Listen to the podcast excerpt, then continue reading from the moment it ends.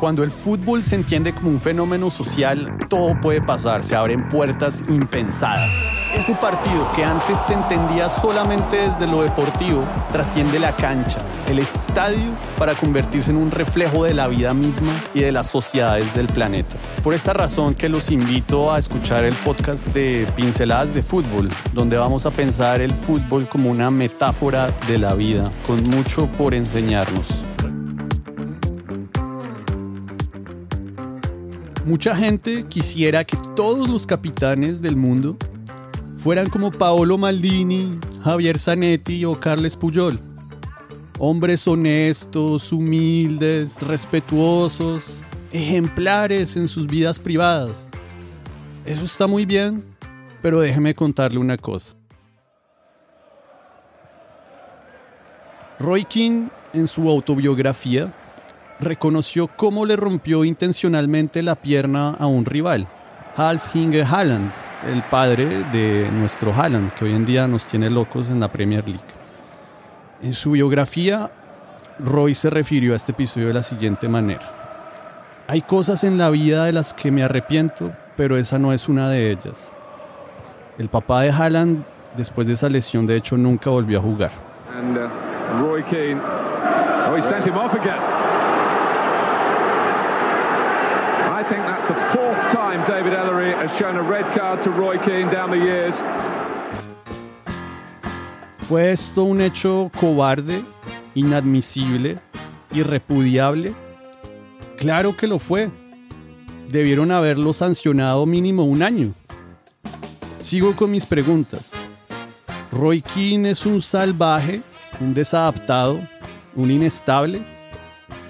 Me atrevería a decir que es incluso peor que eso, es técnicamente un criminal. Pero también quiero preguntarles, ¿fue Roy King un gran capitán? Sí, de hecho ha sido de los mejores capitanes en la historia del Manchester United y el fútbol europeo. Lo uno no quita lo otro. King era un tipo que se echaba encima toda la presión del equipo, un guerrero que arropaba y defendía en cada ocasión a los suyos, que intimidaba a rivales y árbitros siendo esto su valor agregado. El mariscal ideal de Sir Alex Ferguson, uno de los mejores técnicos de la historia del fútbol en la consecución de innumerables títulos.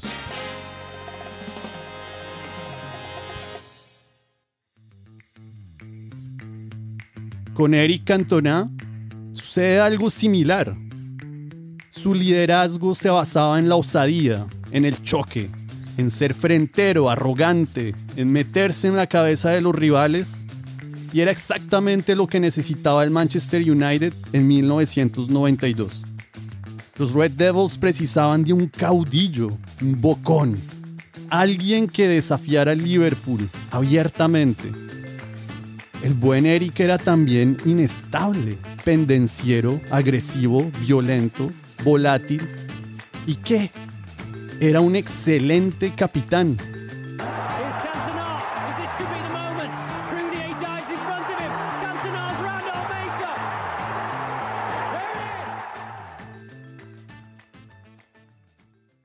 Diego Armando Maradona no sale de casualidad en listas de medios y de la FIFA como uno de los mejores capitanes de la historia. Su liderazgo se basaba en el carisma y el talento. Diego funcionaba mejor en la adversidad, se empoderaba.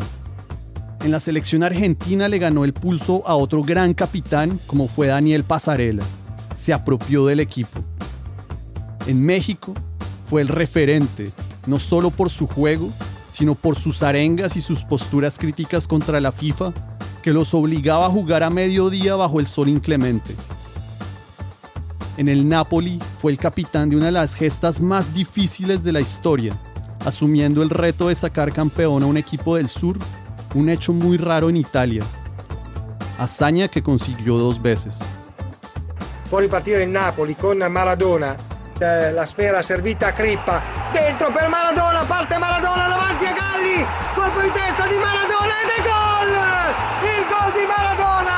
Il gol di Maradona! Grande gol sopra Ahora, ¿Maradona fue un consumidor de cocaína en Nápoles y llevaba una vida díscola? Sí, por supuesto. ¿Eso hace que sea un mal capitán? No, en absoluto. Son dos cosas totalmente diferentes. Era de hecho el capitán que necesitaba el Napoli y la selección argentina para hacer milagros. Un tipo atrevido, carismático, bocón, talentoso como pocos, arrogante, pero visionario también. Paolo Maldini, Javier Zanetti y Carles Puyol son unos caballeros. Eso no está en duda. Pero déjeme decirle una cosa. Ninguno de ellos era lo que necesitaba el Manchester United en 1992, en la era Ferguson, el Napoli en 1984 o Argentina en 1986. Esos equipos no necesitaban caballeros ejemplares y educados. El mundo también necesita gente como Roy King, Eric Cantona y Diego Maradona, con todo y sus defectos. ¿O no?